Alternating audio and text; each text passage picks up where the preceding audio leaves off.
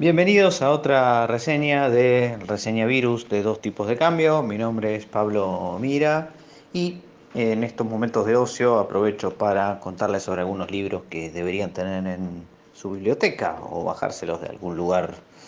de dudosa legalidad.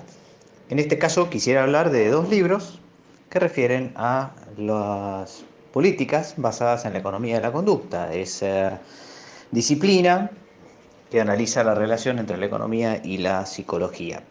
En este caso,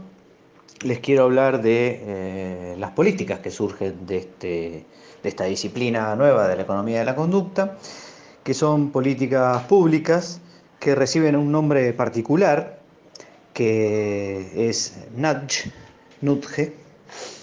y nudge significa en inglés pequeño empujoncito y refiere al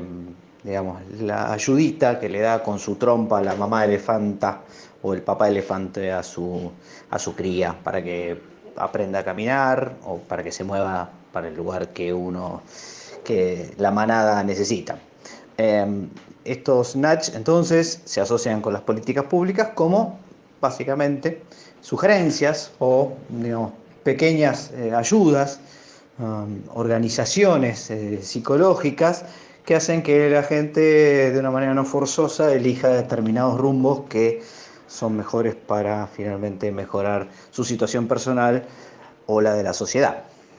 Los dos libros que refieren a estos Natch y que los cuentan en detalle son, primero, el libro que eh, escribió Richard Thaler, Premio Nobel de Economía en 2017, y Cass Sunstein, que es eh, otro, en realidad es un abogado que se dedica a temas de behavioral economics, o sea, de economía de la conducta, que escribieron justamente el libro Natch, o un pequeño empujón en la versión española.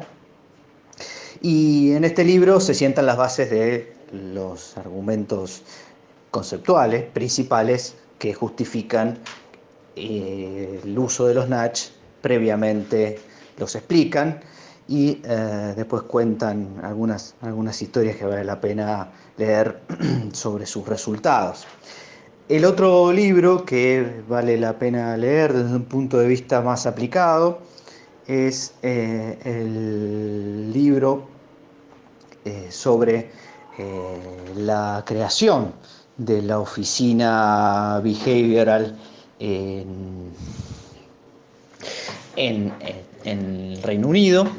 en el Reino Unido este, se creó una oficina eh, cuyas eh, behavioral que se ha transformado en eh,